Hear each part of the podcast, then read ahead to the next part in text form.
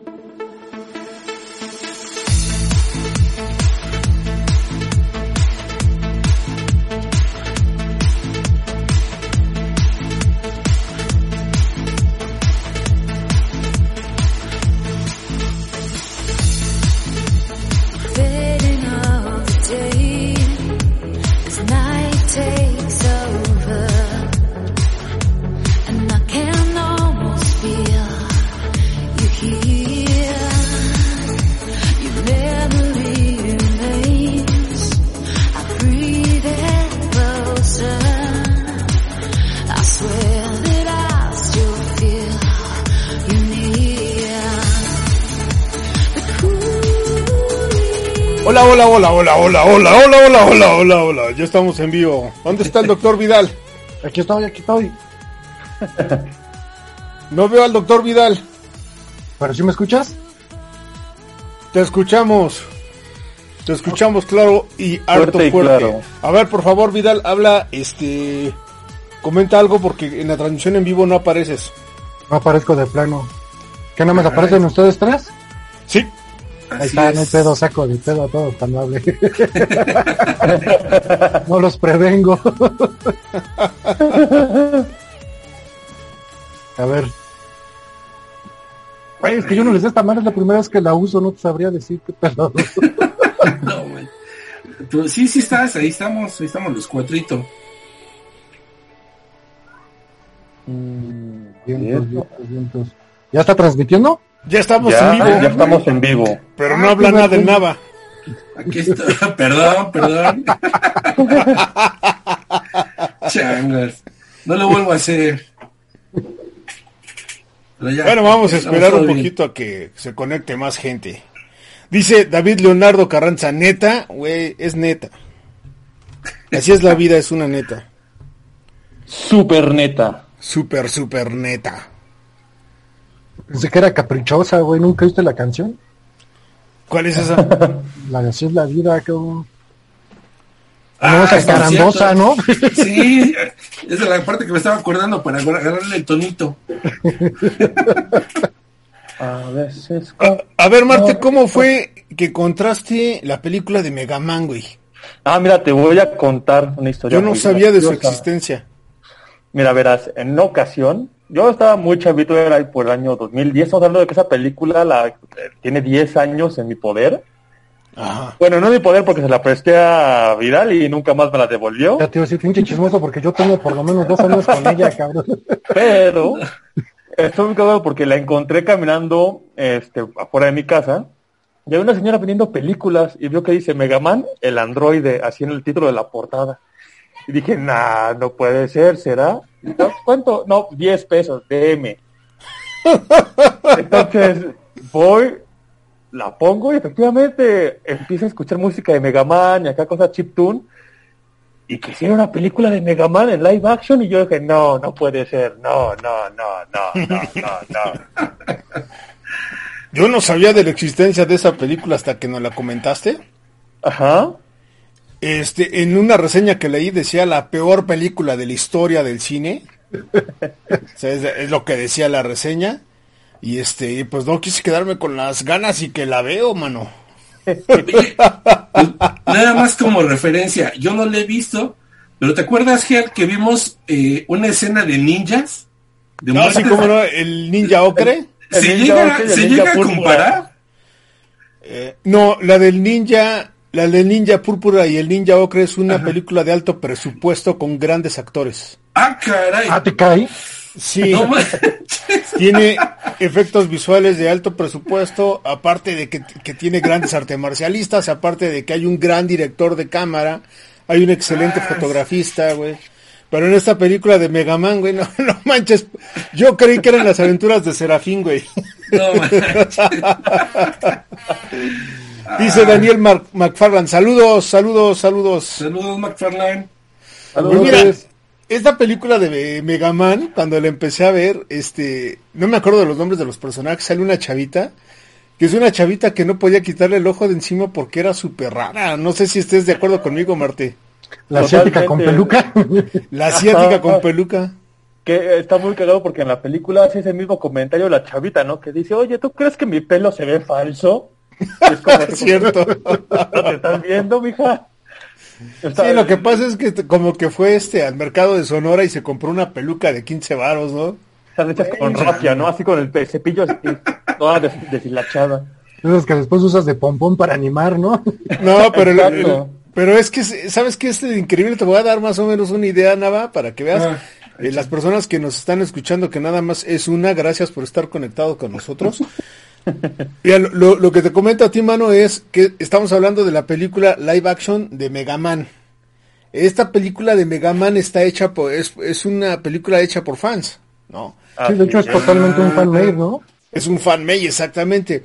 Y, eh, y, y la onda es que obviamente no son actores, no hay presupuesto, es una cosa rarísima. No hay talento. Y como que, como que alguien, como que alguien dijo, "A ver, préstale al perro la cámara para que filme, ¿no? El 90% de la película son puros zoom a- al- al- al rostro. O sea, es- haz, de, haz de cuenta que está la toma así, Ajá. y es puro zoom al rostro, así, así. Pero de momento como que se les olvida que están filmando la cara y filman de la nariz para abajo, así, o de, de- de los ojos para abajo, y como que de momento se acuerdan que están filmando el rostro y acomodan la cámara, güey, ¿no? Entonces, eh, es cagadísimo cuando empiezas a ver eso, diálogos infinitos, sin pies ni cabeza, o sea, las batallas son majestuales. ¿Cómo ves, Martí? Eh, te voy- te creo que puedo resumir la película diciendo que es mucho mejor película que Dragon Ball Evolución, así de plano. Uh, Eh, sí, sí, me entretuvo más. Mira, creo que la de Es Dragon Ball Evolution adaptación. me costó, creo que dos o tres intentos de terminar de ver. Bueno, te- ¿qué te- mira, ¿Cuál es te voy a decir, la te voy a decir algo. Voy a decirte algo Ajá. que va a sonar medio exagerado, pero la- te, te juro por, te juro por mi sagrada máscara que no estoy mintiendo.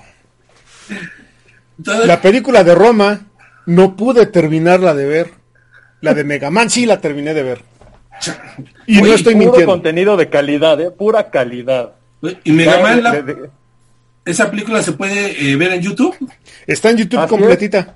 Búscala Ah, como Mega Man, este, fan movie o como dice. de- les dejé aquí en la parte de los comentarios del chat eh, cómo pueden buscar la película eh, bajo el canal oficial de los productores. Ok, qué valor entonces. güey. No, no, no, o sea, tienen valor y, y- y es, es oficial el enlace. Está bajo el título de Blue Core Studios, así como núcleo azul. Ajá. Y es, el, y es el único video que tienen fijado ahí así. Un video de hora y media, Mega Man la película. Changos. Oiga, doctor Vidal, ¿y usted la vio la de Mega Man? Sí, sí, de hecho, este... Güey, es que... ah, No hay palabras. ¿Cuál, cuál es la de Dragon Ball Evolution? ¿La de donde sale la chavita de Smallville? Eh, Sí, la de los actores, la live action. Es que hay una de Dragon escuela. Ball que también es de action que es como ochentera, güey, ¿no? mames, No, no, no, es la del Víctor 2000. La del 2000. La de Hollywood. Oh, ya, ya, ya, no. No, no. Es que fíjate que a mí me pasó exactamente lo mismo que comentas, güey. Yo nunca acabé de ver Black Panther. Ah, ok. Y esta sí la acabé de ver, güey. O sea, sí me senté y la vi de principio a fin, güey. ¿Te pareció mejor película que Wonder Woman? Mm, No, no, siendo sinceros, no. Que Black Panther te podría decir que sí, porque Black Panther ni siquiera la terminé de ver. No Sí. tengo planes de siquiera intentar seguir viéndola. Sí, mira, lo que pasa es que como bien lo describiste tú, Marte, la de Mega Man es una película que está diseñada como pa- cáncer para los ojos. es, es la descripción que tú dijiste, ¿no? Es como que correcto. como que co- como si fuera una película que pone a prueba tu paciencia o algo. Pero la neta es que no se me hizo tan pesada y, y creo que es eh, efectivamente la peor película que he visto en mi vida. Pero no corrijo, he visto peores películas de las cuales me he levantado de la sala del cine y me he salido y, y he pensado la frase, estoy muy viejo para estas chingaderas. Y la onda es que esta película de Mega Man, la neta es que si me entretuvo, me enganchó, o sea, es malísima, es tan mala, güey. Tan mala que es muy buena. Güey, a mí me tenía de la risa, cabrón. Oye, ¿qué pedo con ese, el científico ruso o alemán? Era alemán, ¿no?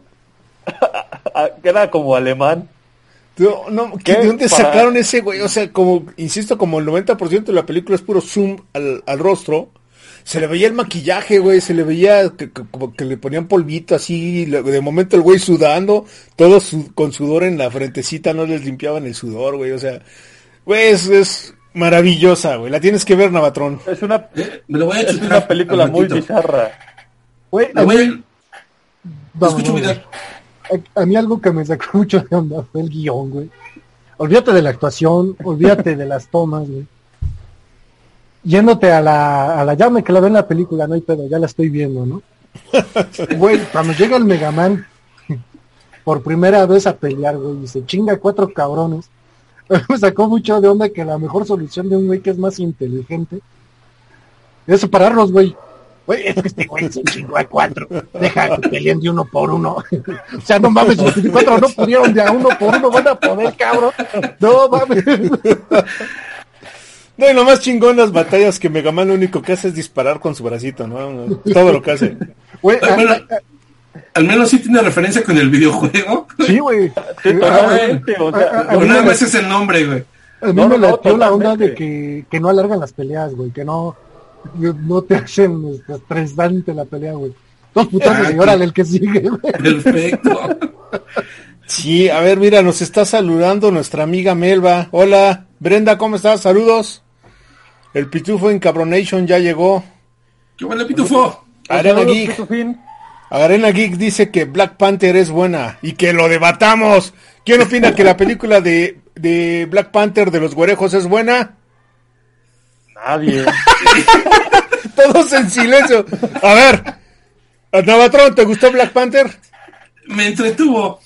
¿Es Hasta buena ahí. película? Ah, no, no, no es buena película. Doctor, este Vidal, ¿es buena película Black Panther? Mm, No la acabé de ver, pero por lo mismo diría que es asquerosa. Don Marte, ¿es buena película? es bastante complaciente para alguien que no soy yo. Yo diría que es bastante...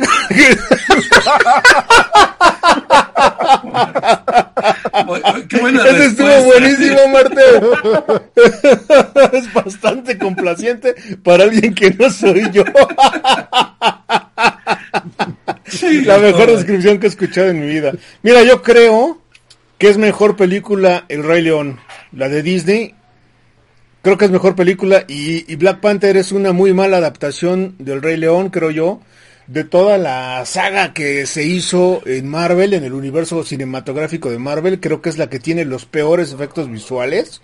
Y la neta es que en lo personal creo que es la peorcita película Creo que incluso la que yo consideraba que era la peor, que era la de Iron Man 2, si no mal recuerdo, era la 2 o la 3. ¿Cuál es la peor? La 3, ¿ah? La 3.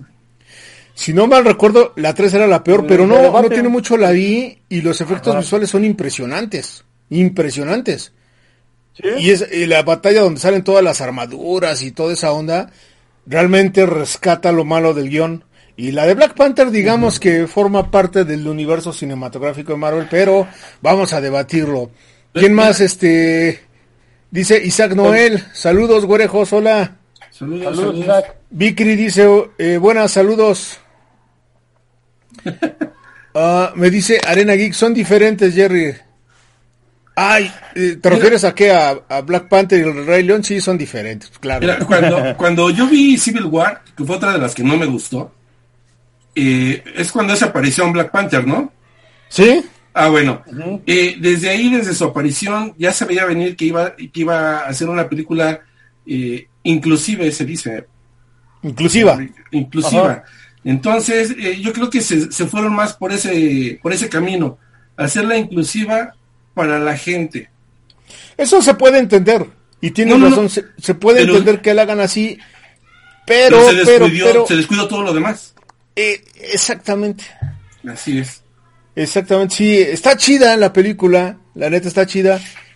La batalla final tiene, o sea, pudieron haber utilizado a los actores o arte marcialistas o hacer algo chido, pero se avientan unas gráficas, no sé, güey, de, de Power Rangers, no sé, era muy raro, muy, muy raro, pero bueno. ¿Quién más comenta? Dice Daniel McFarland, se puede decir que Black Panther es mediática porque no hay una referencia y solo para seguir la secuencia del universo de Marvel y rescataron un personaje que ya estaba un poco relegado. Pues sí, vamos a decir que está chida, que cumple, ¿no? De hecho, hay una, no sé si se acuerdan que, bueno, también Marvel ha entrado a, a, la animación con sus personajes y por ahí hay una pequeña animación de Black Panther muy buena, por cierto. Está mucho más ¿Ah, sí? que la película, sí. Sí, creo que el dibujo, ajá. es más, de hecho el dibujo eh, es como si fuera esas películas viejitas de los sesentas, que nada más se, ve- se movía la- eh, el dibujo. ¿Te acuerdas? Es donde de- se pelea con Oh, el Capitán recorte de cartón, ¿no? Ajá, y de hecho el dibujo es de, creo que, si no mal recuerdo, es de John Romita Jr. Ah, Pero creo está- que sí, pero güey, ya no- estaba- no, recordaba eso. La verdad está más entretenida que la película, ¿eh? De hecho, es un, compil- es un compilado de Motion Comics, las, las que dices, que están bajo el título de Marvel Knights. Ah, Exactamente, esa mera. Y, y está Dice- muy buena, ¿eh? Ajá. Sí, esa no la recordaba, pero lo que hay que hacer es rescatar los links para ver si los colgamos ahí en los eh, comentarios, güey. Sí, sí, sí. Sí. Dice Da- David Leonardo, la neta, lo mejor de Black Panther es Michón. Ah, cierto, la actriz esta es Michón, ¿verdad? Sí, ahí sale. Sí. Pitofo en Cabronation dice, hablen de Star Wars, el ascenso de Skywalker. Oye, no hemos hablado de nada de esto porque no nos habíamos conectado. A ver sus opiniones de la del ascenso de los Skywalker. Que estaba mejor sin verla.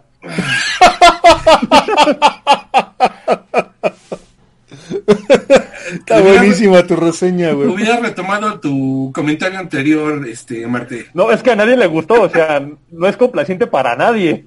No. Eh, Es, ma- bueno, yo cuando fui a verla me fui solo. Con eso te digo todo. Yo no No sabía quisieron ni que existía, acompañarme a verla. A ver, dice Daniel McFarland que pases el dato, Víctor, para ver esa. Por si puedes escribir los datos en los comentarios. Ah, sí, Dice lo- ahorita lo Isaac. Noel del Razo Montiel. Doctor Strange me gusta, pero como que es ignorada en el fandom Marvelita. Pues a mí también me gustó mucho Doctor sí. Strange, ¿eh? Definitivamente. mira, fíjate que hay Es algo muy buena esa película. Pero entra en la categoría de películas olvidadas de Marvel, o sea, lo que son Doctor Strange, Black. Panther y Capitán Marvel son películas que realmente no te acuerdas de nada. O sea, yo me acuerdo que en Doctor Strange pasan un chingo de cosas así, todo se mueve y todo se desdobla, pero no recuerdo nada memorable, ni música, ni nombres de personajes que no sean los protagonistas, nada. Buen punto. Mm, Sí. Sí, buen ¿Y punto. Mira, lo que pasa es que la de la de Doctor Strange, como se dedican mucho a narrarte el origen de un personaje que nadie conocía, aunque todos digan que sí lo conocían, se dedican mucho a narrarte su origen y gran parte de la película son efectos visuales, cosa que se agradece, güey, porque está bien pinche caro el cine. Pero ahora que lo mencionas, es cierto, así una, eh, un punto épico que tenga la película, no.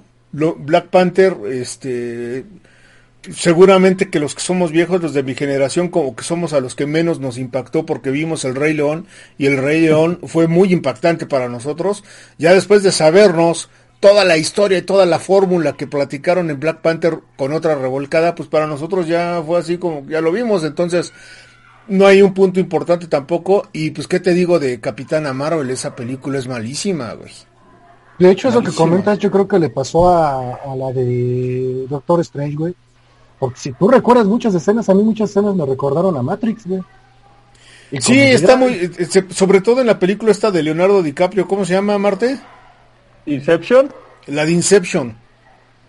Sobre todo en la de Inception cuando se desdoblan los edificios y se voltea Sí. todo y Sí, empiezan los personajes a correr por paredes y techos porque se empieza a mover todo. Como que Doctor Strange tiene mucho de eso, pero la neta está muy bien justificado. A mí me gusta mucho Doctor Strange, pero tienes razón, Marte, ¿eh? tienes mucha razón, güey, en ese punto. así Dice Arena Geek, ¿cómo no? La negociación con Dormammu, sí, es cierto. Pero, o sea, es lo más importante que puedes rescatar de la película, que es el final, cuando va Doctor Strange a negociar con Dormammu y se muere un millón de veces y el Dormammu se aburre y dice, "Ay, ya, güey, ya, ve".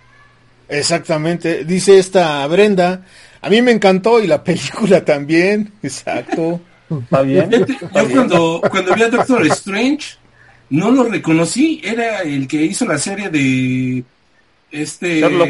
de Sherlock Holmes. ¿Sí? Ay, se veía muy bien. Oigan, pero creo que debimos haber, haberle dado cinco minutos más a Star Wars, ¿no? Como que no fue suficiente. Pero. Doctor Strange.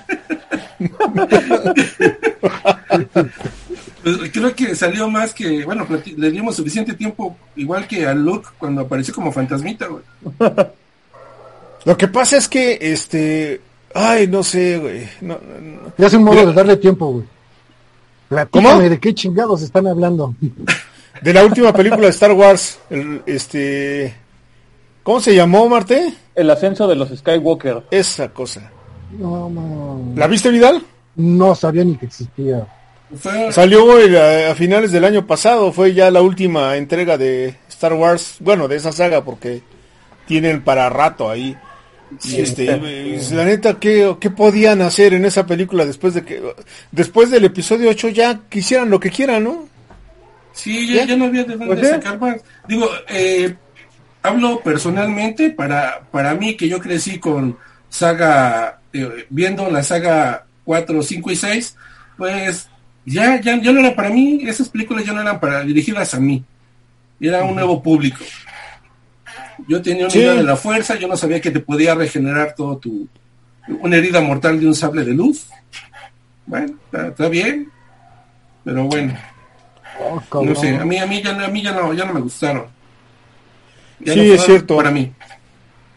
Sí, sí, es que, este- mira, después del episodio 8, que a todos los de mi generación nos rompió el corazón, bueno, no a todos, hubo algunos, este, a los que sí les encantó, pero este, como tú dices, ya cuando, cuando creces, cuando nos tocó a nosotros vivir el boom de El Regreso Jedi o del Imperio Contraataca y que nos tocó ver todo lo que fue eso, la primera generación, como que llegamos a esta saga con la ilusión de ver a nuestros seres de la infancia este, convertidos en viejos y a ver qué aventuras pueden hacer. Entonces la primera película empieza rara, pero como que promete que algo pueda pasar, excepto la muerte de Han Solo. Y ya cuando ves el episodio 8, que, se- que la película entera está dedicada a destruir todo lo creado antes, a ridiculizar personajes, a...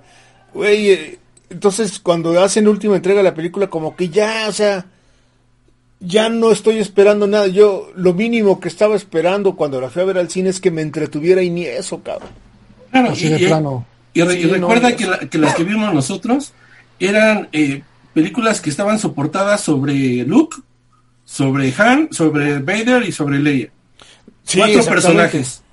Y en estas últimas entregas, ¿cuántos personajes no metieron? Lo que y aún pasa así es que levantar. originalmente George Lucas se basó en el drama de Shakespeare. El drama de Shakespeare o la fórmula de Shakespeare era el drama familiar, era lo que siempre funcionaba. Cualquier bronca, pelea, batalla o lo que sea que exista es más interesante cuando es entre familiares. Eh, Romeo y Julieta, güey. Los dos noviecitos que se aman y, este, y se besan sus bocas y se acarician sus cuerpos, pero son de dos familias que están peleadas, pero ellos dos integran a las familias para bien o para mal, como sea, ¿no? Y la película de Star Wars, la saga original de Star Wars se trata de la familia Skywalker. Y toda la saga está basada en Luke Skywalker, es el personaje principal. Pudieron haber hecho mil cosas con esta saga y lo que se les ocurrió hacer fue arruinar al personaje de Luke. Skywalker, porque como siempre lo comenté desde el principio, tú puedes meter los personajes que quieras, pero si lo manejas bien y continúas la línea original, puedes terminar la saga quitando a los personajes antiguos y dejando a los nuevos en un altar. Pero no, o sea, hasta los personajes nuevos caen gordos, o sea, no sé, fue muy rara, muy rara. Sí. A ver, vamos a leer unos comentarios. Sí, fue un silencio incómodo después de hablar de Star Wars, güey.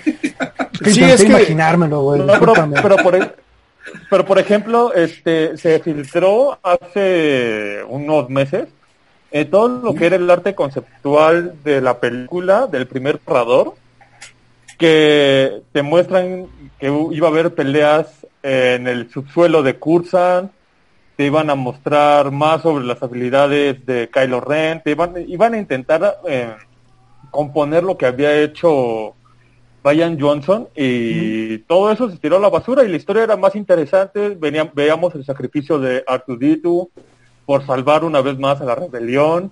Ah, no, Ah, cabrón. Eh, Eso sí me me hubiera hecho pare- llorar, güey. A mí también, y este, no, o sea, yo cuando vi todo el storyboard eh, iba a ver iba a ver un verdadero entrenamiento de Rey con esta Leia, eh, que pudiera sustentar las habilidades que Rey muestra en la película. Pero no, todo eso se tiró por la borda y se perdió una muy buena una buena opción de película. Yo esperaba ver la pelea de los caballeros de Ren para comprar figuras, güey. De hecho, yo había leído, yo había, yo había leído que precisamente el encabronamiento que tenía Disney, o como dicen los gringos, Disney, era que precisamente Ryan, eh, Brian Johnson, o cómo se llama este güey, Marte? Ryan, Johnson. Que precisamente lo que Ryan Johnson arruinó fue la venta de juguetes. Yo ya había comentado antes, yo como coleccionista de juguetes que soy, con amigos distribuidores que tengo, este, escuché pláticas y comentarios acerca de que después del episodio 8, o sea, cuando digo después del episodio 8, estoy hablando de el fin de semana de estreno. En el mismo fin de semana de estreno, lo que fue Hot Toys, lo que fue Sideshow, este, empezaron a alarmarse por la cantidad de cancelaciones de figuras y juguetes que ya estaban previamente apartados. Yo entre ellos, estamos hablando que las preventas de muchos de estos juguetes, acuérdense que actualmente ya vivimos por medio de preventas en el mundo del juguete, antes no era así. Las preventas de los juguetes de Star Wars se lanzaron mostrándote personajes y empezaron a sacar juguetes antes incluso de los trailers de la película. Entonces la gente empezó a hacer sus apartados. Hay páginas en las que pagas el 20% o el 15% del costo del producto para que te aparten tu pieza, porque hay muchas piezas que sí se agotan cuando se hace la preventa, muchas piezas sí se agotan y rápido. Entonces hubo mucha gente que empezó a hacer sus apartados. Cuando viene la película y empiezan a sacar las preventas, yo me aparté a mi superhéroe de, de, toda mi vida, que es Luke Skywalker, desde que soy niño. Y eh, yo me aparté a Luke Skywalker del episodio 8 en Hot Toys para eso yo ya había comprado al Hot Toys de Force Awakens, pero como son bien colgados, todavía no me llegaba la pieza. No me había llegado la pieza, ya, ya se había finalizado la preparación de la figura y no me había llegado la pieza. Entonces cuando voy al cine y veo la película, salgo con el corazón destrozado y, bien sacado de onda, empiezo a platicar con mis amigos distribuidores y ellos me empiezan a decir, güey, es que está pasando algo muy extraño. O sea, teníamos, eh, te, voy te voy a inventar números.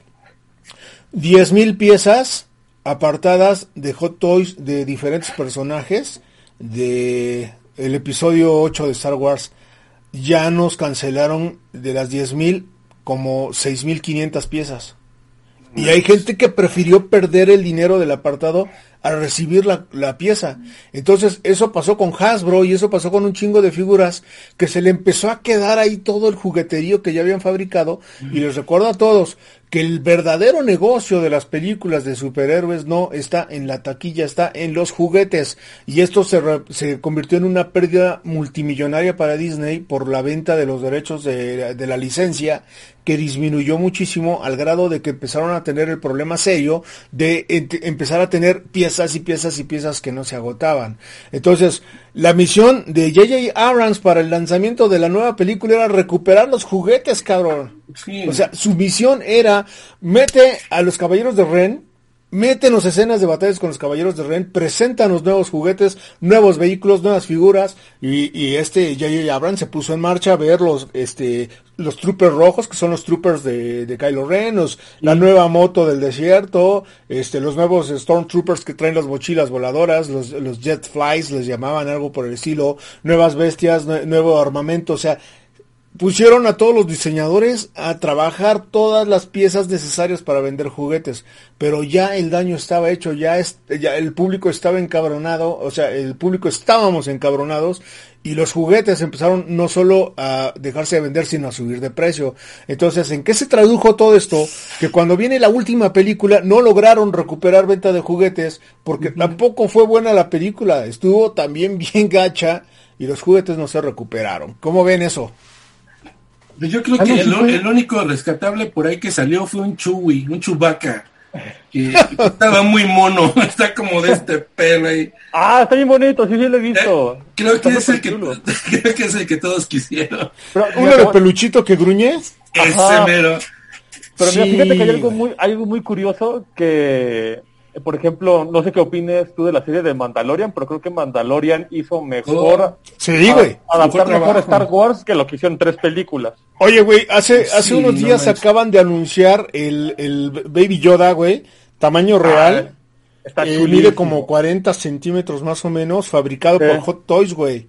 Cuando lo lanzaron en las distribuidoras pequeñas, el primer día que lanzaron la preventa de Baby Yoda, güey, se agotó la pieza. Todavía tienen copias este, los distribuidores oficiales que son Sideshot, pero güey, ahí se ve diferencia porque lo que son las figuras de Mandalorian que están sacando en Hot Toys, que son los juguetes más caros que hay referente al coleccionismo de estas piezas de Star Wars, cuando empiezan a sacar las preventas del Mandalorian, esas sí se están agotando. Entonces ya sacaron preventa de dos Mandalorian, el que sale con la primera armadura todo café y todo jodidón, y el que sale con la armadura plateada que viene con el Baby Yoda. Ambas piezas ya están volando, ya se agotaron en muchos lugares y definitivamente el Mandalorian es una serie que está teniendo mayor venta de juguetes a pesar de que son bien pocos personajes, güey. Bien pocos personajes por vender, pero está vendiendo más. Y, güey, o sea, es, es increíble que una serie como esa, que es de muchísimo menor presupuesto que las películas, venda más juguetes, cabrón. Sí, es increíble. Bueno, Baby Yoda se llevó todo, güey. Es que Baby ahí, Yoda, güey. ahí tienen para sacar y recuperar Sí, la güey. mercadotecnia ahí. Hablando de la saga esta, ¿tú ya la viste, Vidal? No, güey, he visto al Baby Yoda, pero no he visto... Es que no soy fan de Star Wars, güey. Ciertamente a mí sí me da repelús Star Wars. Ok, está bien. ¿Tú sí la viste, este, Navatrón? Sí, sí, me la aventé, claro. ¿A poco Muy no el mejor bonita. capítulo es cuando le meten sus putas al Baby Yoda? Oye, no manches, qué, qué se lo cruel, agarran a no gol. manches. ¡Ah, me mordió! Oye, los, los Scout Troopers eran mis favoritos y lo siguen siendo. sí, después, de- esa escena es maravillosa, güey. Maravillosa esa Sí, serie. A ver, no. se me hace que regresamos a leer comentarios, ¿no? A ver, ok. A ver, ¿dónde me había quedado? Ah, a ver, a ver, ¿dónde iba, dónde iba, dónde iba? Ya avanzó bastante esto. Ah, hablen de Star Wars, ya hablamos de Star Wars. El ascenso de Skywalker, me reservo mi opinión por mi amor por Star Wars, no puedo ser objetivo, dice David Leonardo. Es muy difícil ser objetivo. ¿Sabes qué es lo que tiene Star Wars? Que son charlas de chela, güey. Como para que estés con los amigos, con la chela, hablando de Star Wars, te encabrones y termine la marabunta ahí. Eh, Miguel Guzmán, pensé que este canal estaba muerto, qué bien que siguen acá. No, no estaba muerto, andaba de parranda. Arena Geek. La nueva saga de Star Wars es una basura, todos estamos de acuerdo. Pitufo encabronado a chinga. Me pareció escuchar al doctor Vidal. Es Blue, es Blue Demon, sí. De hecho, el doctor Vidal anda por acá, pero en forma de espíritu. Así es. Todavía no le entregan su máscara. Así que a David decir, "Está atrás de mí y búsquenme. Habla, doctor Vidal, manifiéstate. aquí estoy, aquí estoy. Eso es Si todo. ponen atención en el fondo del gordo, entre uno de esos ahí ando. Ándale, mira, por acá, por aquí al ladito. Ese es el doctor Vidal. Ah, y vamos, eh. Ah, ya se me volvió a mover esto. No. Una reverendísima Eh, succión Star Wars el ascenso, dice Daniel McFarland. Y dice que Ah. Star Wars fue como Thor Ragnarok. Eh, no creo. Thor Ragnarok creo yo que es una muy buena película, es un buen refresh para personajes que a muy pocas personas le interesaban. Ajá. Eh, ¿Tú- Thor- ¿Te- ¿Thor Ragnarok te parece buena? a mí me sí, gustó. me encanta. Eh, se me hace muy entretenida. Eh, Chale, au- creo que soy una de las tres personas del planeta que Pero- piensa que es pero- asquerosa. Te voy, Porque- te voy a decir que me gusta más Thor 1 que Thor Ragnarok. Porque Thor Ragnarok me gusta porque es súper ágil, pero deconstruye mucho lo que es el personaje de Thor. Ok. Eh, pero me gusta bajo el concepto de que es súper rápida y te la puedes aventar eh, sin sentir que se te haga pesado porque todo el tiempo está pasando algo. ¿Sabes qué es lo que me más- encanta de este programa? Que siempre diferimos, güey, que no nos ponemos de acuerdo. güey. Sí, güey, porque y, a mí me gustó Thor Ragnarok, pero a mí me gustó porque sale Hulk, cabrón. Eh, y- y eso es lo que iba. Y a mí me gustó más la animación de Planeta Hulk. A ver, Fue donde tomaron varias, varias Pido, cosas pido para- tiempo, pido tiempo, estoy confundiéndome. ¿La de Thor Ragnarok es la de Thor 3? Sí, Es donde sale Hulk. Exacto. Retiro todo lo dicho. Me escupo a mí mismo, güey. La de Thor Ragnarok es muy buena, me encanta esa película.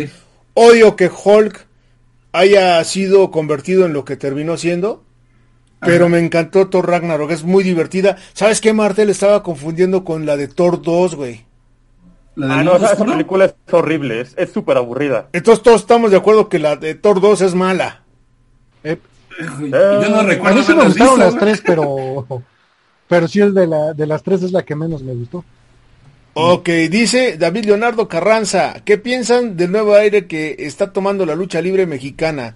Consejo Mundial de Lucha Libre. Que, que bonito es Dios, es el mejor soldado de Dios. ¿Quién? Sí, qué bonito. Qué bonito. Qué bonito. Sí, oye, qué jale ha tenido ese personaje, ¿eh?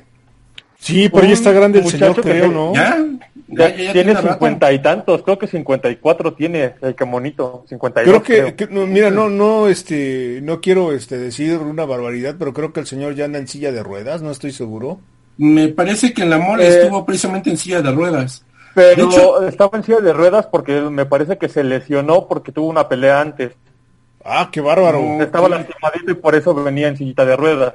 Pero estaba bien chida, tenía pelito. Ok. Na- Nada más para darme una idea, es el que es como una lucha, ¿no? Sí. Ajá, De hecho, de hecho que monito eh, fue el primer aluche. Después se se separó de tinieblas y se convirtió en que monito. Ah, te Ah, cae. te cae. Yo pensé que ese güey había existido a partir del místico. Bueno, No. uno de mis luchadores favoritos, a la fecha, la Pimpinela, la Pimpi. La amo, la adoro, me encanta. Me encanta su personaje, me encanta ella, güey. Mi personaje y mi luchador favorito ahorita. Híjole.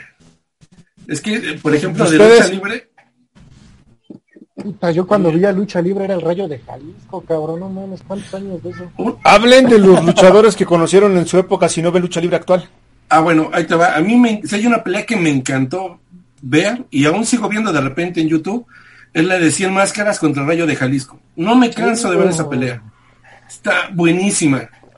Eh, hay dos Y que sí. yo recuerdo mucho, que fue la de esta que comentas, Y una, pero no me acuerdo cómo se llamaba el otro luchador que siempre traía una pinche águila, güey, un halcón, algo así.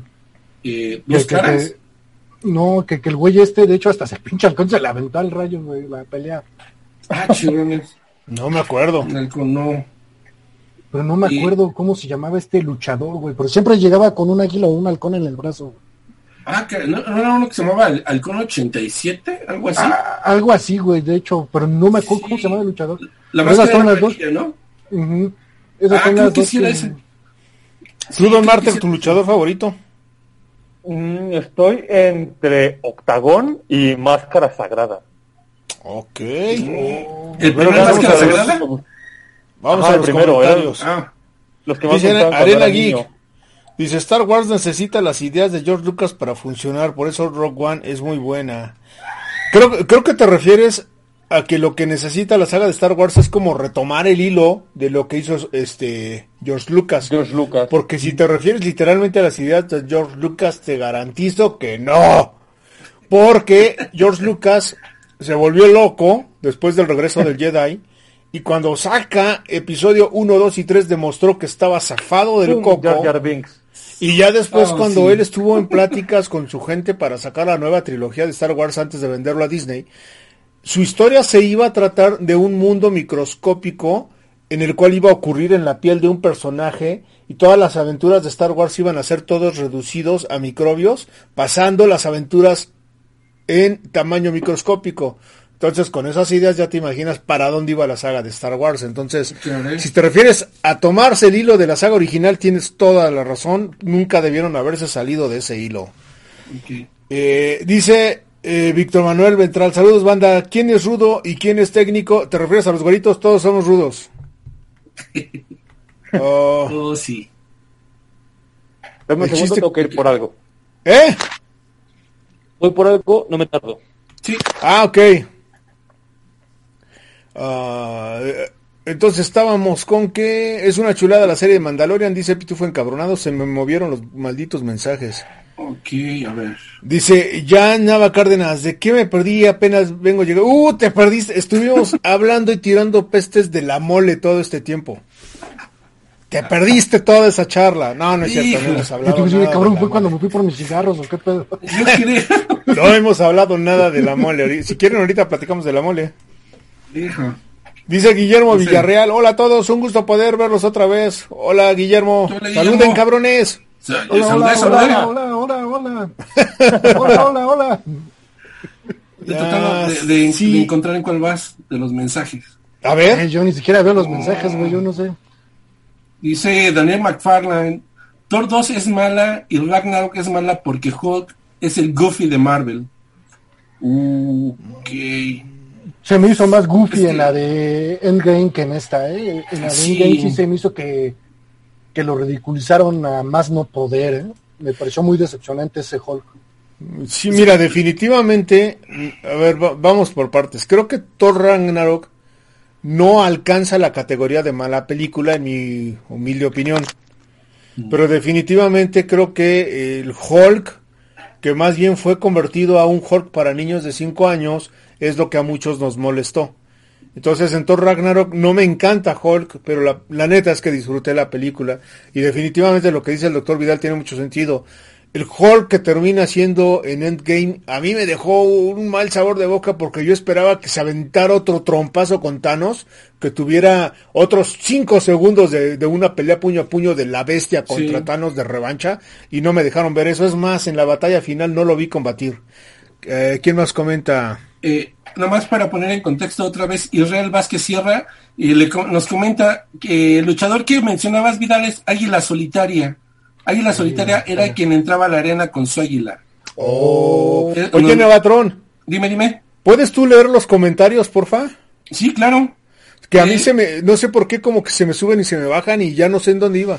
Ok, perfecto. Eh, ahí te va otro. Isaac Noel del, del Razo Montiel eh, nos confirma que también sí, qué bonito fue a Luche. Eh, a Daniel Mafarlan le gustaba Don Perro Aguayo, cómo no. Un rudazo. Eh, Arena Geek, Atlantis versus Kung Fu Máscara contra Máscara. También me la, Ah, también la vi. También fue muy buena Estuvo esa. muy fregona esa pelea. Eh, Leonardo Vergara dice, hola, también acabo de llegar. Oh, chala, oye, están llegando tarde algunos. Qué bueno que lleguen, güey. Más vale este, tarde que, sea tarde. que nunca, sí. Guillermo Villarreal, hola muchachos. Manda saluditos. Hola. Hola, hola, hola. Y- Saluden, ah, cabrones. Y regresando, Venían nosotros solas de atrás, güey. Jack Nava Cárdenas dice, jajaja, justo estaba viendo el video del señor Pollo despidiéndose. Despidiéndose entre comillas, supongo, lo dijo. Así es, entre comillas. ¿Quieren hablar del señor Pollo?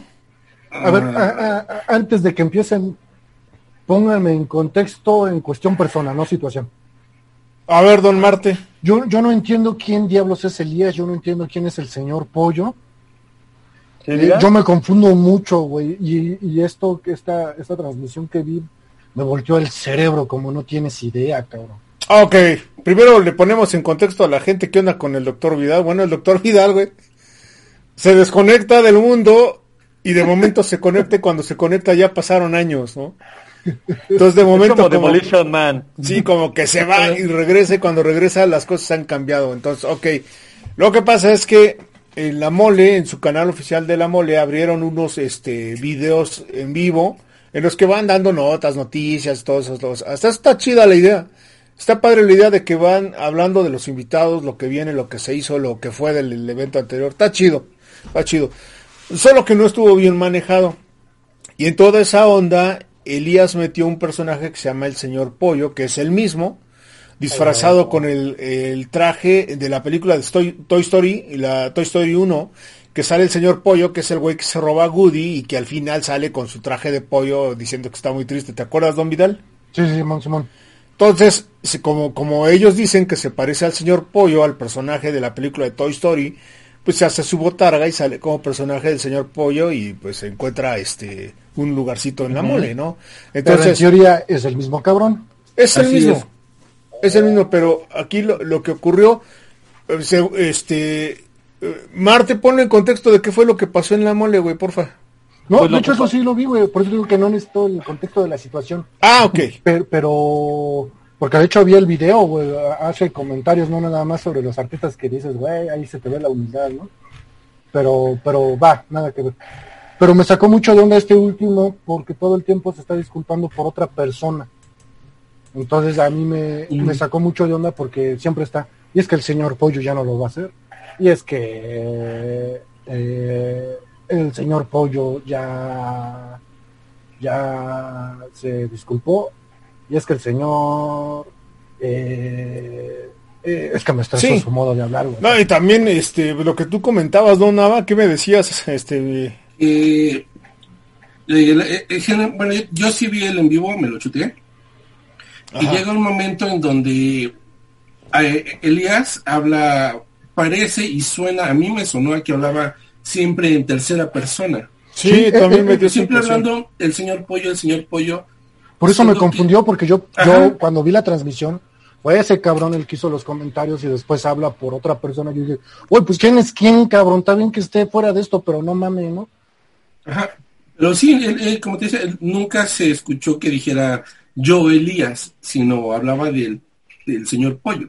En. O, o en plural, este nosotros en la mole nos disculpamos así. Sí, entonces fue. Ah, joder. No- Mira, no yo fue- siempre yo siempre he creído que no hay una mejor disculpa que los hechos. No hay una mejor manera de disculparte que haciendo las cosas en lugar de tirar más palabras al aire. Yo comenté ayer, se los comenté a ustedes, no sé, no sé si lo, lo comenté en vivo, pero se los comenté a ustedes. Cuando anunciaron que decía Dios el señor Pollo, güey, es que ya está dicho todo.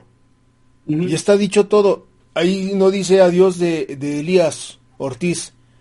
Adiós del señor Pollo. O sea que yo, yo dije, es otra burla más. O sea, una innecesaria burla más. Porque estamos a dos minutos, güey. A un minuto cincuenta y ocho segundos de que a la gente se le olvidara. güey. Sí, había Lo pasado que yo comentaba, tiempo. a ver, en este momento, coronavirus, más muertes, más drama, todo abril, cuarentena, todos, todos encerrados, este, vamos a empezar a, tener una, una fase que nunca habíamos vivido en la historia de nuestro planeta, ya no quiero hablar de nuestro país. Es un gran momento para que la gente otras cosas, es lo que yo pensé. Entonces, de momento anuncian esto, yo nuevamente lo creí completamente innecesario porque la gente ya no estaba pensando en eso. Y como yo lo comenté desde el principio, la memoria del mexicano es tan pequeña, tan chiquita, que esto se perdona bien fácil, neta, neta, neta. La memoria del gringo es más fuerte y no se les olvida nada, pero la del mexicano no vale nada. Entonces, aquí la onda es que cuando vi esto de que anuncia que se va a despedir, dije, no, ma, o sea, todos sabemos que es más fácil, es más fácil que quiten todo el Artisali antes de que se vaya Elías. Y no es que queramos que se vaya Elías, neta que no. Todos sabemos que es más fácil que renuncie a la mole el Arqui y que sea el dueño absoluto Elías antes de que Elías se vaya. Eso no va a pasar jamás, neta. ¿Por qué no va a pasar jamás? Porque Elías es un miembro importante del evento, es súper necesario y Elías es la razón por la cual el, el evento creció y se convirtió en eso y creo que eso nadie lo puede negar. Que la regó, que se equivocó, sí, sí, sí se equivocó, pero la soberbia le vino de poco a poco hasta que se convirtió en un gran soberbio y se le fueron las cosas de control y son errores humanos que se pueden reparar. Cuando está... re- retomando un poco atrás, gordo, no, es, no fue de a poco a poco. Si no mal me equivoco, él es la misma persona de hace ya unos ayeres cuando iba a venir la chavita de Stranger Things, ¿no? Ah, bueno, Ah, lo que, es- lo que pasa es que también to- eh, no, él no maneja todas las, este, las redes sociales, o sea, tiene personal o, o hay gente que contesta y luego las cosas que dicen, cómo lo dicen, también ha sido un gran error. Eh, yo comenté en, en un comunicado innecesario que puse que precisamente se salió de control toda la trole- trolería porque los primeros que empezaron a trolear fueron los mismos de la mole. Como poniendo a alguien que no sabía manejar el público y que se manejaba como millennial. Entonces, alguien troleaba y contestaban como troll. Las respuestas de la mole no tenían la seriedad de una empresa y se escuchaba a un trollcito de esos que se hacen bien valientes con un seudónimo o un anónimo y así se sentía y a partir de ahí el público entendió y aprendió que esa es la manera de dirigirte a la mole y mucha gente empezó a hacer eso y ya después empezaron a bloquear, bloquear, bloquear y todo y ya se hizo todo ese desmadre, pero esa es otra onda. Entonces ahorita lo que pasa en este nuevo video que hacen es, yo lo sentí pues, como si fuera más un, otra burla, güey. Sea, que no suena sincero, güey. Es más, el hecho de que se disculpe por otra persona me, te dice que ni siquiera se está disculpando, güey. No, es eh, como si realmente no lo sintiera. Miren, aquí la neta es esta. esta es una, una neta, es una realidad que tenemos todos que aceptar. El mismo Elías comentó que los de su competencia, que los de la competencia, o sea, como insinuando que la conque o personal de la conque o alguien hizo esto y tiró mierdas. No. La única persona que es responsable de lo que ocurrió es el mismo Elías. Y es normal que se repartan los videos, que se vuelvan a bajar o que, que, se salga de control porque es lo que está sucediendo actualmente con las redes sociales. Eso es lo que está ocurriendo. O sea, entonces él es el único responsable de lo que pasó, lo demás son consecuencias y, y sigo diciendo que no entiendo por qué consideran que la Conque es competencia de la mole cuando la Conque es un evento que ocurre en Querétaro, no ocurre en el mismo foro donde ocurre la mole y la mole ahorita está en pausa por lo que, por lo que estoy viendo, entonces no hay competencia. Si no hay competencia, entonces no tienen por qué encabronarse con ningún otro evento ni tratar de apagar algún otro evento, o sea, ya son la mole, ya están ahí. Entonces, a ver, lo que acaba de ocurrir fue completamente innecesario, fue muy raro porque Creo que si van a hacer cambios en el evento, que si ya este, van a quitar al señor Pollo, el personaje, que si ya van a desbloquear gente, que si ya van a este, hacer más inteligentes para responder, no necesitan hacer un comunicado para eso, necesitan hacerlo, llevarlo a cabo. todo lo que mencionó es como sentido común, ¿no? Mira, ahí, ahí te va. Como, güey, tienes que hacer tu listita y leer tu listita de algo que es mero sentido común.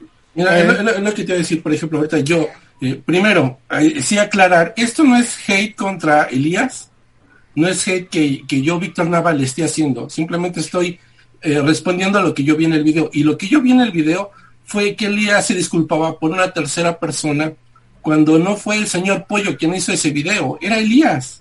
Y, y, no es por tirarle, es lo que pasó. hay un momento... Es lo que se vio ahí. Y ahora, ahí viene la otra. Por ahí en los comentarios hubo uno de los que se llaman fan destacados, no sé quién, no voy a, no voy a decir un nombre que no sé, que todavía se, se atrevió a decir que fue, que fue este Gantus. Sí, sí, sí, o sea, dices, bueno, bueno, ok, sale, está bien. Pero... pero, pero ahí viene otra. No, se dice que es el adiós del señor Pollo. Yo no escuché un adiós, un, adiós. yo escuché que se va a reinventar. Entonces, ¿se va o no se va? Es que, ¿sabes? Se, va el, personaje del, señor Pollo, pero Elías va a seguir siendo la cara del evento, Elías va a seguir adelante, o sea, eso no se dice. Nada más, a final de cuentas, nada, más se va a reinventar y ya. O sea, simplemente como decir, el personaje del señor Pollo se va y yo sigo siendo el que está a la cabeza. Ah, bueno, está bien. Pero que ser, pero ser claro con, con lo que vas a decir.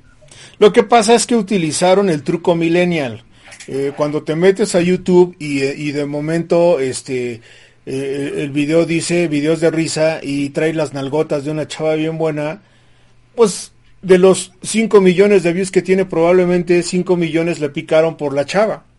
Y nunca sale. Por la portada, ¿no? Entonces lo que hicieron fue utilizar el recurso millennial, vamos a mentirles, haciéndoles pensar con amarillismo que algo va a ocurrir, que lo que todo el mundo está pensando va a ocurrir cuando ellos sabían que no. Todos aquí sabíamos que no iba a pasar, pero ese amarillismo hace que le den clic, ¿ok?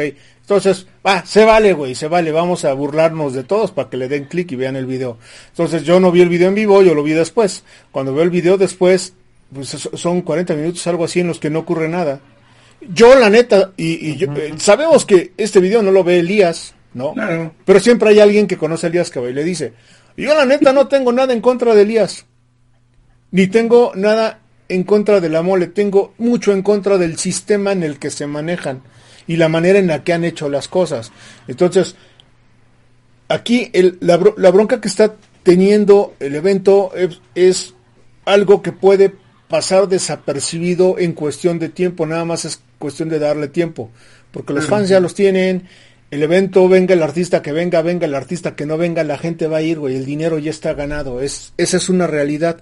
Que si hay algunas marcas que se enojaron, no hay pedo, hay una fila de otras marcas que van a querer entrar a la mole, no pasa nada. Así que lo que hoy ocurrió me pareció a mí en lo personal innecesario, como si fuera una especie de burla, porque neta, no había ninguna necesidad de, necesidad de hacer el comunicado, o sea, neta, ya estaba dicho todo, ya estaba dicho todo, y lo único que tienen que hacer es poner en, en ejecución lo que prometieron, o sea, vamos a quitar esto, vamos a mover esto, vamos a hacer estos cambios, o sea, ¿para qué están dando un informe de gobierno?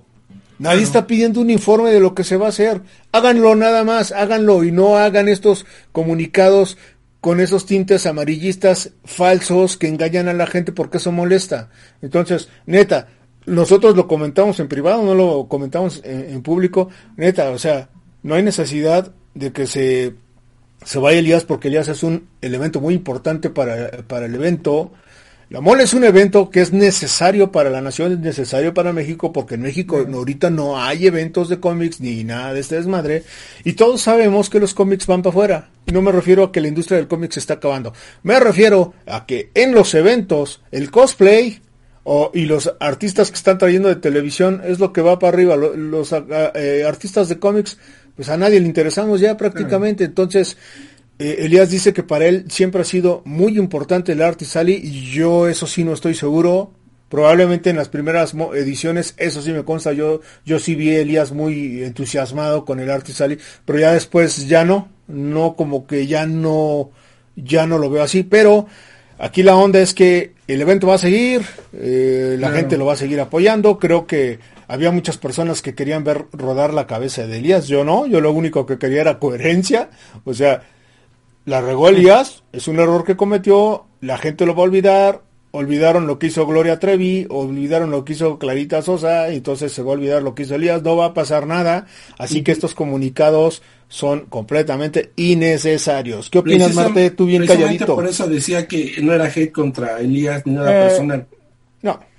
Mm, pues, Perdón, básicamente eso es que eh, como tú dices, una, fue una disculpa eh, de entrada innecesaria, porque, o sea, sí, ya la regas, ya. Pero bien dice un dicho que escuché por ahí que dice, no aclares que oscureces. Entonces, o sea, como tú dices, mientras, sí, yo soy bien dicharachero y soy, soy un tío en toda la regla y extensión de la palabra.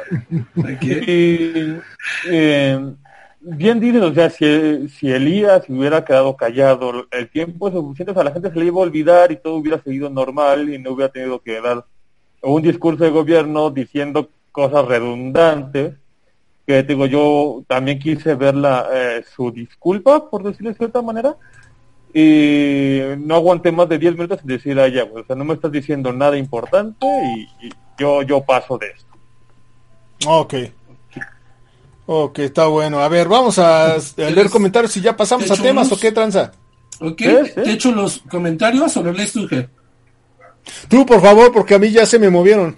Ok, aquí vamos, ¿en dónde nos quedamos? David Leonardo Carranza nos dice, Endgame le dieron en la madre a Hulk. Eh, definitivamente. Sí, simplemente la, escena donde lo vimos eh, que le dicen golpea, ¿cómo se ve? Ah, bueno. Sí. Ah, y tú fue encabronado. El doctor, el Doc Vidal surge como eso. Cuando siente miedo despierta. sí, ¿eh? el coronavirus lo, hizo despertar de, su largo letargo. Eh, eh, dice Isaac Noel del Razo Montiel, es en la 2, mi Jerry. Me, me creo que se refiere a la película de Toy Story, de lo del señor Pollo. Ah, mira, es cierto, es en la 2, porque en la primera es el chavito, ¿no? El Cid. Sí, pues es cuando llega el boss. Sí, sí, sí. Tienes razón, gracias por aclararme, me, equivoqué, era en la 2. El que Víctor Manuel Ventral Cerón, ¿vieron el adiós del señor Pollo? Bueno, ya estuvimos platicando de eso. También dice, solo dijo que iba a decir adiós en las malas palabras, pero se queda como la cara de la feria del mole. Bueno, así es lo que quedó por sentado por todos. Pues es que al final del día termina como la famosa caricatura que salíamos por ahí del 95 en el 5 ¿Cuál? Eh, que era la, frase de es un pollo. es que Kiribú. Don, Buen Era maravilloso eso, güey. Sí, o sea, al final del día no va a dejar de ser pollo, ¿no? Que no lo ven? Solo es un pollo disfrazado. Daniel McFarland.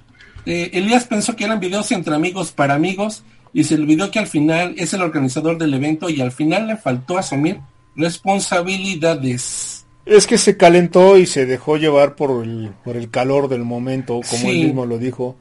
Mal traducido, por cierto. eh, bueno, Guillermo Villarreal, eh, Villarreal, perdón.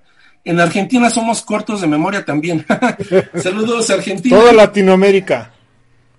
Hijo, pero bueno. Isaac Noel del Raza Montiel. Soberbia de humano, pero cerebro de pollo. ok, bueno. Ah, es que la, sí, la gente lo va, le va a estar tirando así, tampoco sean tan manchados.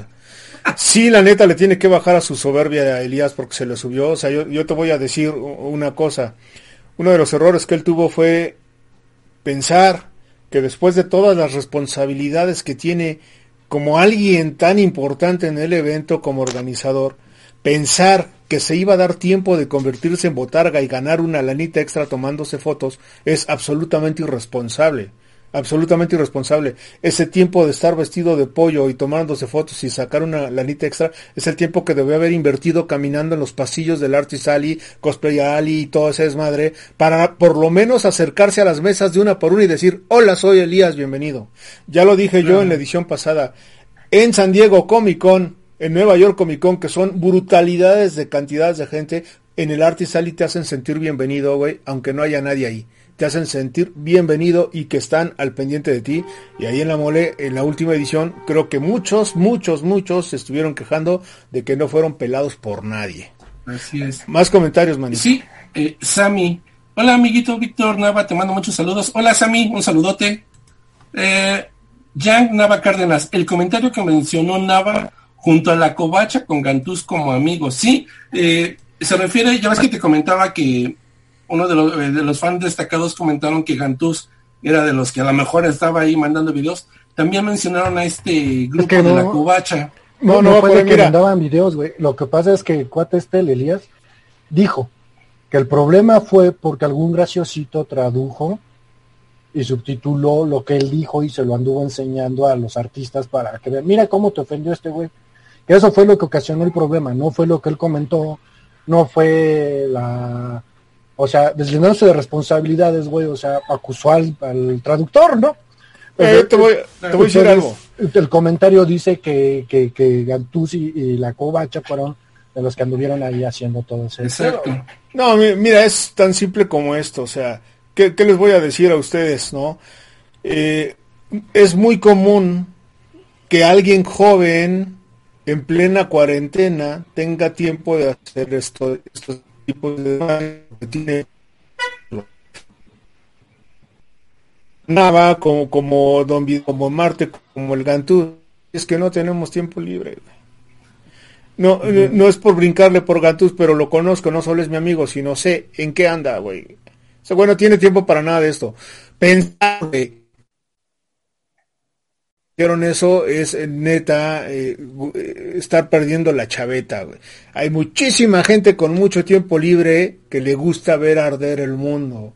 Neta. Sí. Y, hay- y habemos muchos que entendemos, güey, que este tipo de cosas pasan y hay que darle para adelante, güey, en lugar de estar márquele y márquele y márquele a la misma herida, güey. A ver, don David, hay más. Sí, eh, Comentarios. Geek, Arena Geek, cómo no, y sí aprecio a los artistas de cómics.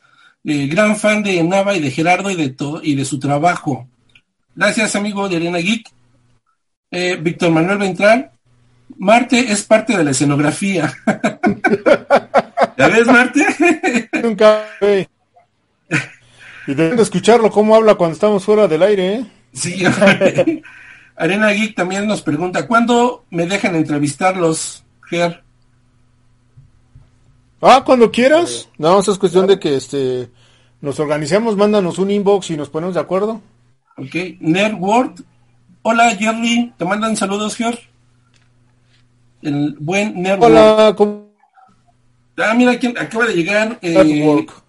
nuestro Punk Karma Fanfic. El video del despido no fue una broma Ah, de es que April el, Fool. el cholito, ¿cómo? El Cervecholito. ¿Cómo, cómo? Cybercholito. Ah, ok. Dice, el video del despido no fue una broma de April Fools, fue una burla genuina. Eh, Ah, eh, creo que creo que opinamos igual. Eh, y, y otra vez nuestro amigo de Nerdworld dice, geniales máscaras, y pues a ver qué preparan la unboxing. ¿Cuáles máscaras? No sé, ha de ser, yo creo que todo lo que traes en la parte de atrás de... de Ah, sí están chidas mis máscaras de acá Sí. atrás. ¿no? Y Network dice, debe actuar como lo que es un líder, como su, con su gente, con sus colabora- colaboradores y clientes.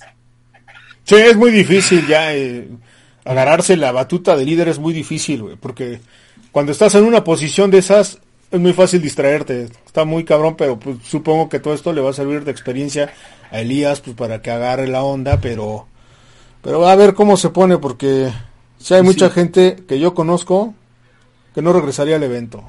Eh, y el último comentario de CC Podcast. Saludos a los güeritos, se les extrañaba. Gracias, Saludos muchas gracias. amigos saludos. de podcast. Saludos. A ver, vamos a pasar a temas. Échale. Gracias. A ver, Don Vidal, ¿de qué estábamos hablando? Que, que querías platicar de un anime o de qué onda? Ah, mira, lo que pasa es que estaba viendo un anime. Ahorita en cuarentena me estoy viendo mucho anime, que ya tenía rato que no veía. Estaba viendo un anime que se llama Ishuzoku. Ishuzoku. Ajá, Ishuzoku. Ay, ¿de qué va? Eh, eh, este anime, ahí te va lo que, que trata. Trata de tres personajes, que de hecho son como cinco, pero son tres principales, que es un elfo, es un este ángel y es un humano, cabrón. Ajá. Eh, son tres personajes que se la pasan en burdeles en un mundo mágico, cabrón, donde hay elfos, ogros, duendes, hadas, y son cabrones que se la pasan a- en burdeles, güey, pues este, básicamente poniéndole para, para hacer reviews, güey, de, de cuál antro está más chido que el otro, cabrón. Está, eh, yo lo vi, y, este, está cotorro, pero estaba viendo que, que ese anime causó un chingo de polémica, güey. Por- ¿En dónde? ¿En Japón? En Japón, güey. De hecho, fue este cancelado en su en su televisora que creo es Son TV, Ok. en otra plataforma que es Tokyo. MX, pero no es de México, cabrón, es japonesa. Ajá. Este, en plataformas stream como KBS Tokyo, o sea, en varias este, plataformas fue este, cancelada por la temática, por la censura, güey. ¿Qué traía? ¿Qué? O Pues sea, es que es, es un anime sin censura, güey, en el que te manejan, güey, la temática es que se van a prostíbulos en pocas palabras. sí, pero había este sexo eh, ¿Explícito? ¿Explícito? explícito. No, güey, es de ahí mi, mi comentario, ¿no? O sea, a mí me sacó mucho de onda. Sin conformidad. Sí, güey, porque yo lo vi y se me hizo fresa comparado con otros animes que, que no causaron esa polémica, güey. Por mencionar unos, Queen's Blade, Seiko no Quarzer, Ikitousen, Kanokon, Tenju Tenge. Oye, doctor Vidal, Mm. ¿y a las cuentas temporadas lo cancelaron? A la primera, güey. Eh, no sé en qué plataforma terminó de salir, de hecho acaba de terminar de salir. Es otra cosa que me sorprendió porque normalmente las versiones de anime sin censura salen hasta que sale el Blu-ray, güey, tres meses después de que termina la transmisión. O sea, hasta que Oh. termina completa la transmisión Ajá, es cuando la liberan en Blu-ray. en Blu-ray y ahí sale sin censura. A mí me sorprendió porque esta terminó de salir la semana pasada y está sin censura, güey. Entonces, este, pues que me espante, güey. Ves anime, ves que no, muchos animes no traen censura, güey. No necesariamente tienen que ser temas picosos, cabrón. Este, para, para la censura, ¿no? O sea, Ok. pero, pero este anime en sí generó mucha polémica, güey. Yo vi la, el anime, güey, se me hizo muy hipócrita el, el, el tema, güey. ¿Por qué? Porque neto sí ves temas muy, muy cabrones Ah, sí. de, de animes que dices, güey, qué pedo, ¿no? O sea, este, desde censura, güey, o sea, por ejemplo, los que Ajá. te mencioné, o sea, si, si, si en cada pelea no muestran senos, cabrón, si en cada pelea no, Sí. no, no muestran algo, o sea, el pinche fanservice es este, es exagerado, güey. Y este se me hizo un fanservice normal, güey, la temática al final del día, se está cotorra al final del día, pues no es como, como si te lo manejaran, cabrón, no, no te manejaran esos temas, cabrón. Pero supongo que tiene la leyenda de que es para adultos y toda la onda. Sí, ¿no? DVD, güey. O sea, y, y inclusive en los canales que salen no son canales ni horarios para chavitos, güey. O sea, pero, pero acá, ¿qué, qué te puede ser espantar la, la, la temática, güey? Que se van a prostíbulos. Güey, hay un anime que se llama Masu Gauken, HXH, una madre así. Mm. Que, que el anime trata de, de mechas en los cuales el güey tiene que cachondear a las viejas para que se hagan poderosas y, y puedan pelear más cabrón, güey. O sea, te toca pelear a ti, sí, vámonos al privadito, mi chava, porque... O sea que estando ya excitada es mejor peleadora. Eh, exactamente, o sea, hay otro anime que se llama Shinmai, Na- Shinmai Maho, no Testament, güey, que es básicamente lo mismo, pero es de una demonio que nada más obtiene del poder, este poder con el poder divinidoso de otro cabrón y para eso se la tienen que sabrosear, güey, para que se haga poderosa. Oye, está Pues- muy raro después de que Japón tiene tantos géneros y Güey. tantas, tantos este ni- niveles de, de, De censura, güey, o sea, Ajá. tú, tú ves una, un, un anime que se llama Kissis o algo así, Y, y básicamente Ah, son de unas sí, por sí. hermanitas que quieren violar al hermano, güey. O sea, ese tema no te parece censurable, pero este tema que a final de cuentas es estrictamente para adultos y es obvio que es para adultos, te, te espanta, güey. Entonces sí, sí, sí, sí, sí causa un, un grado de polémica, pero es más polémica la hipocresía, ¿no? Es más, más polémica de, Lo censuraron porque según ellos era explícito que mostraran senos y todo eso. no te sabría decir por la temática. Acá la onda es que, por ejemplo, hay como burdelcillos en los que empezaron a usar cosplays del anime, güey. O sea, pero pero- al final de cuentas son lugares explícitos, güey. O sea, no es como... ¿Mostraban genitales? No, no muestran genitales. Ok, porque hay una ley en Japón en la que sí no está permitido mostrar genitales. Por No, güey, de hecho, el- por eso ves todo el porno y todo el anime este, con Censurado. censura de genitales, güey.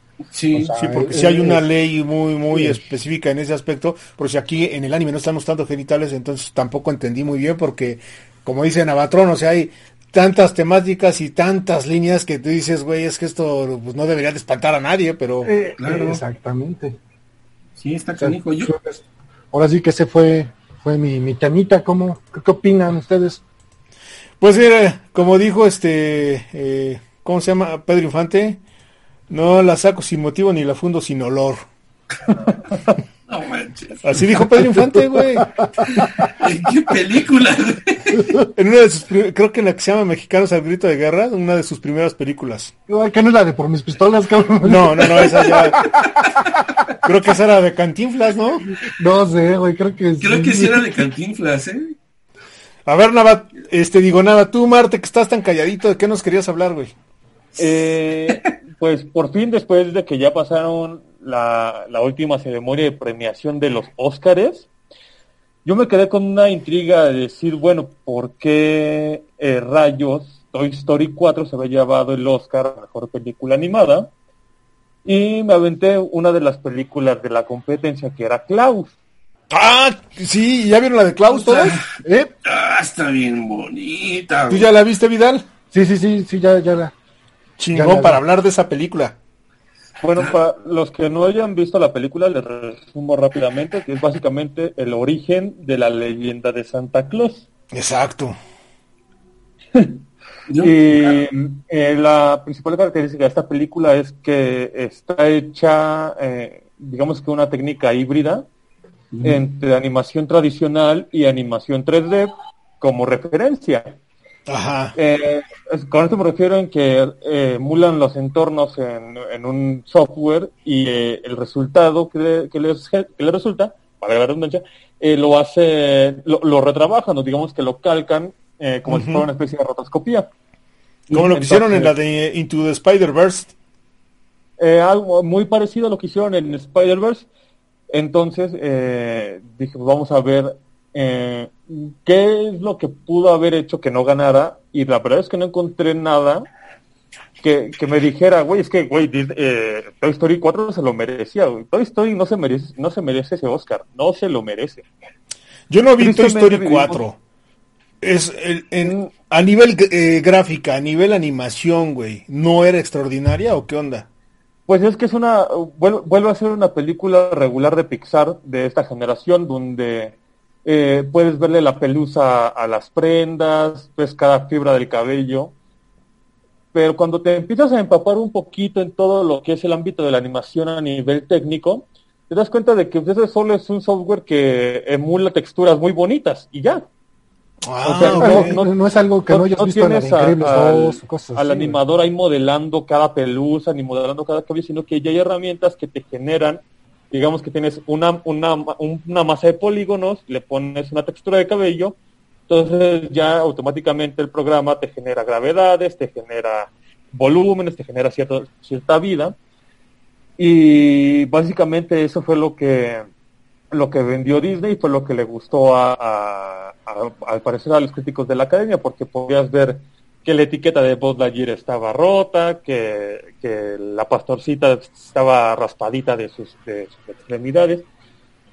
Y se desmereció mucho todo lo que es el trabajo técnico que se lleva Klaus, o sea, y, y como no sé si eh, se los comenté al principio, vi un minuto de la película y ya me, y me, me fui de algas al piso, o sea, es, increíble igual. la cantidad de chamba que, que, que- que se genera en, en un minuto de película. De- Me pasó igual, yo dije, a ver, esta película la mencionan mucho, a ver, a ver qué tal se ve la animación, porque entiendo que estuvo nominada al Oscar.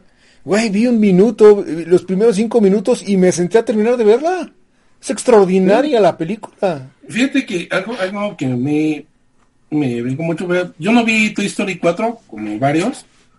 Eh, para empezar, yo creo que Toy, Toy Story lo que trae es el nombre de entrada. Ok. Ya Yo también tres creo películas. que, que fue lo que vendió. Pero cuando vi Klaus, eh, obviamente, bueno, uno como eh, que andas metido un poquito en este rollo, sí empiezas a ver eh, cómo está hecha la animación, pero la, la manera, la narrativa que tiene está muy bien lograda. No te da chance a, a aburrirte, no te da chance a distraerte. bien rápida. Sí, no, y aparte te lo cuenta de una manera eh, exacta. Sí. No, es no que te cositas ahí volando. Exacto. Es una película exquisita, Sí. porque la historia es muy buena, los diálogos son muy buenos, cortos, precisos, rápidos, y de una manera muy fácil te engancha, cinco minutos y ya te quedas a ver la película completa. Pero yo estaba maravillado viendo el trabajo de luces, el trabajo de sombras, Claro. los personajes caminan por la nieve, cómo la nieve se va pegando en la textura de la ropa, y es una animación tradicional. O sea, Así. El trabajo es increíble. La neta, Sí. cuando yo, yo estaba viendo, yo estaba nada más sorprendido de todo el arte que había, los dibujitos, las anatomías, los diseños de personajes, y aparte, como yo comenté aquí en familia, porque lo estábamos viendo en familia, qué difícil es que te encariñes o que odies personajes en una serie de televisión o en una película. Es difícil, es ahí cuando te das cuenta que algo está bien hecho, cuando odias al villano, cuando amas a- al personaje. Pero qué fácil te encariñas de los personajes en esta película, ¿eh? ¿Sabes qué fue algo que me encantó? La manera en cómo te presentan a Klaus. Ah, Se sí. hizo una manera genial. No, no fue una toma exacta. Aquí está. No. Te lo van mostrando de una manera tan, De a poco. a tan poco. bien hecha para atraparte que, que Es, estás. todo- es- es toda una co- construcción narrativa eh, muy bien desarrollada, así es. sí, porque sí, la sí. película se encarga de mostrarte lo necesario, no te muestran más, no te muestran menos. Si tienes que ver algo, lo ves, si no lo tienes que ver, no está, no lo ves, no aparece. Exacto. Así es. Y, A lo que va, la historia, a lo que va. Y, y a lo que va, y, y lo que me di cuenta de algo es que si esta película la ves sin voces, o sea, que no, que no tengas ni diálogos ni subtítulos, la película se cuenta muy bien con el apoyo musical y con, y con todo el lenguaje corporal de los personajes que están, que ni siquiera son motion capture, son, son ilustraciones, a final de cuentas. Sí. Neta, Sí, sí. véanla, está en Netflix, se las recomendamos muchísimo, se llama Klaus. Es- Este, vale mucho la pena a nivel artístico, es muy entretenida y ahorita que hay mucho tiempo. No, y el diseño de los personajes es genial. Todo está bien hecho en esa No película. manches, eh, no, no, no sé. Eh, eh, ¿Dónde están las figuras de esa serie, de esa película? Sí, no han sacado juguetes, No hay ¿verdad? figuras, no existen. Hijo, bueno. ¿Cómo se les va eso? Ya hubieran vendido la, li- la licencia de los monitos. La, la chavita es, la niñita, la que es de un pueblo lejano que La, no ru- le entiende. la rusita. La Sí, rusita. no, no, esa Ah, a mí ese niña, personaje me encantó, cabrón. Sí, su el, escu- el escuchar eh, gritarle que no se vaya fue, fue durísimo. No manches. Sí, no, sí, la verdad fíjate que es una película que después se convierte en- emotiva y como que te encariñas tanto con los personajes como que sí te andas rompiendo, ¿eh? Como que llega un momento en el que ejemplo, sí a mí te la, emociona. la película me hizo lagrimear muchísimo. O Sí, sea, me a mí hizo también. llorar un par de ocasiones. Eh, la, la verdad te hizo, un- una de las cosas que me, enca- me encantó fue ver cómo me hizo querer volver a ser niño Sí. con esa fantasía, esa inocencia y que en dos, tres segundos te haces amigo del que está ahí pasando. Sí. Sí, fíjate que, que actualmente mi Santa Claus, güey, es cuando llega la mensajería, güey, el cartel. Ándale.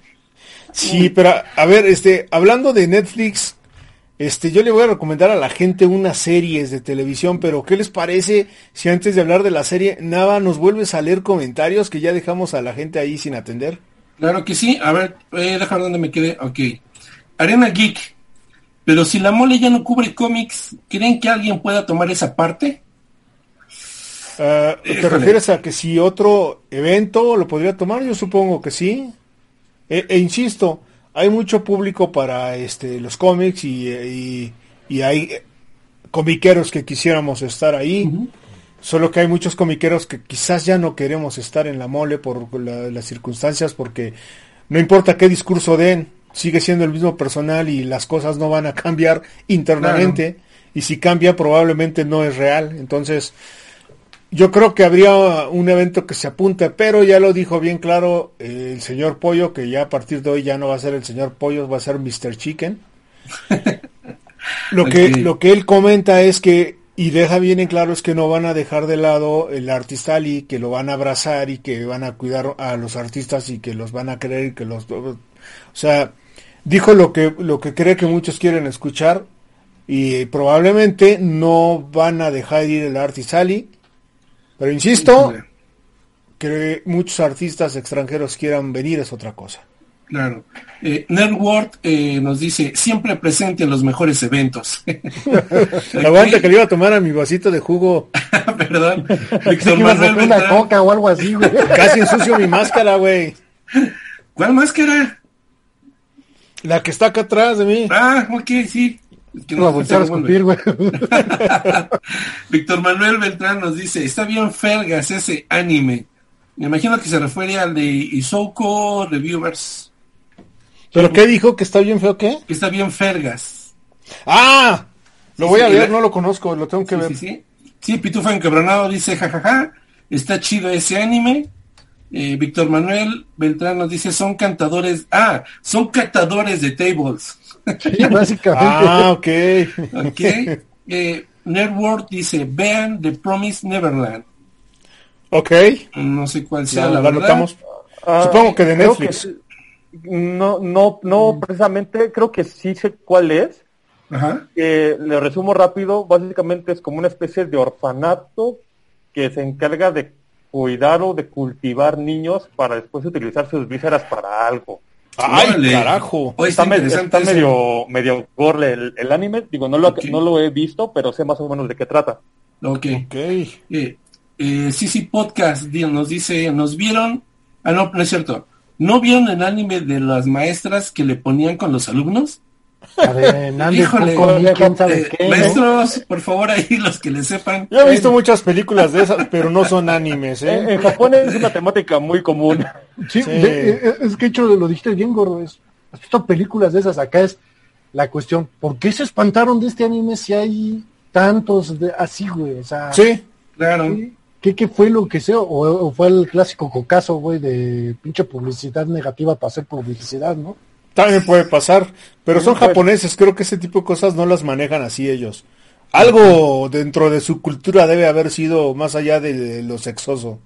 Ándale. Ah, Ok, Leo Torres Ar. Hola, buenas noches. Hola. Hola, Leo. Leo, Víctor Manuel. Beltrán. Marte va a hablar de las ventajas del silencio.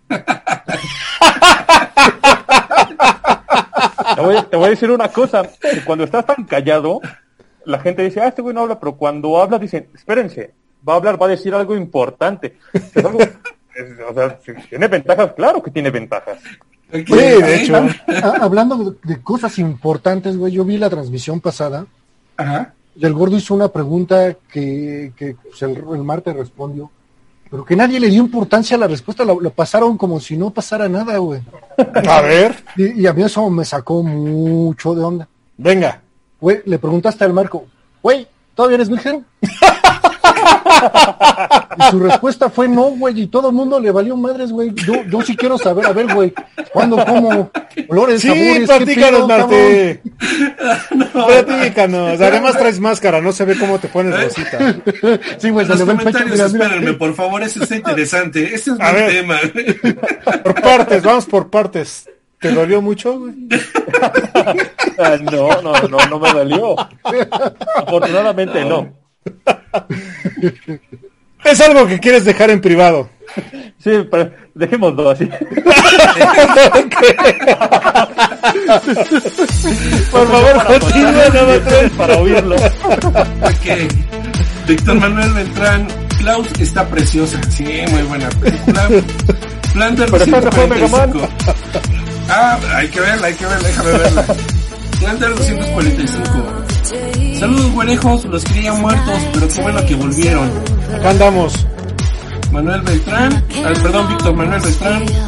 Es animación 2D con técnica de iluminación rotoscópica para darle el efecto de profundidad. ¿Eh? Eh, por ahí, fíjate que por ahí en YouTube hay un videito donde te, te, donen- te ponen 107 datos, 103 datos de la pista de Cloud.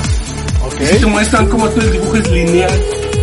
Y ya todo para dar volumen, dar sombra, ya es con el, con el efecto 3D. Está muy bueno, ¿eh? Poquito, sí, el que habla te lo hace un poquito tedioso, pero la información está buena. Pero es bueno, te- voy a hacer un paréntesis. Eh, voy a poner el, canal donde pueden ver todo esto. Se llama Atomic Network. Este, Atómico Network. Que se encarga de hacer 107 datos de muchas series de Spider-Man, de Batman, de, de videojuegos igual. Entonces a dejar en los comentarios para que también tengan, cuando tengan chance, nota. Ok, ok. Registrarlo. Aquí les sigo. El Pitufo encabronado. Lamentable que no ganara Klaus. Pero sí trabajo, pero sí trabajo, ahí está. A mí me- Además, ¿qué te iba a una decir? cosa que no se ha trabajo. mencionado, que la película de Klaus es española, ¿eh? Ah, ¿te cae? Ah, Sí, es española la película. De hecho, el director, eh, creo que, tra- bueno, más bien trabajó en películas de Disney. Ok. En vari- ajá, y también tuvo por ahí otras, este, independientes. E igual en estos datos que les, come- que, que les va a poner este Marte, les comentan todo eso. Ok. Que Guillermo Villarre- Villarreal, Toy Story 4 es la más mala de todas. Chin. No la he visto, bueno. Y la verdad no se me, no, no tengo, no, no se me antoja verla. A mí tampoco se me antojó Lo, verlo. lo mismo me pasó con, ¿qué? Transilvania 3? Hotel Transilvania. También me pasó lo mismo con esa película. Eh, Guillermo Villarreal-. Y eso que las primeras dos se ven horribles comparadas con esta última. Ok. Leonardo Vergara. Es que Toy Story 4 tiene buena animación, pero ya es algo repetitivo. no, Toy Story 4 no tiene buen tiene un buen motor de render. Son cosas muy diferentes. Una cosa, es, una cosa es la calidad técnica Ajá. y otra cosa es que tú como animador darle vida a algo inerte. Ellos tienen hacer lo mismo que hicieron en las películas anteriores. Tienes razón, es muy importante aclarar ese punto. Y que más fanfic, lo más loco de Elías es que hablaba de él en tercera persona, bien disasociado, el pez, faltaba que dijera no fui yo, el pollo. Le, está- le cuesta trabajo a Elías un poquito eso. Le va a tomar un poquito de tiempo. Víctor Manuel, le recomiendo el anime de Demon Slayer, está bien chido también. Sí, Está bueno, güey. Creo que también está en Netflix, ¿no? Demon Slayer. No, yo no le he visto. ¿no? No, no está en Netflix. Lo estás confundiendo quizás con, eh, eh, con los siete pecados capitales. Eh, también está buena. Ajá. El Demon Slayer también está muy bonito. eh, a nivel de animación está impecable. La historia también está muy buena. El arte es muy bueno. ¿vale? ¿Y qué opinan ustedes del anime? Hay, este, ¿Cómo se llama? My Hero Academy. A mí me, me encanta My Hero Academia. En lo personal creo que es de los animes que más me han enganchado de esta última década. Ah, carajo, ok. ¿De, de qué año es? Eh, el anime tendrá como unos 3 o 4 años de que, se, de que se empezó a emitir. No sé si el profesor Vidal me podrá dar datos concretos. No te sabría decir qué año salió, pero sí no tiene mucho, güey. Yo leí un par de volúmenes años. del manga, no he visto el anime, pero el manga me enganchó, está bueno, ¿eh? Yo he escuchado un poquito de reseñas y se oye interesante. Pues es eh, prácticamente el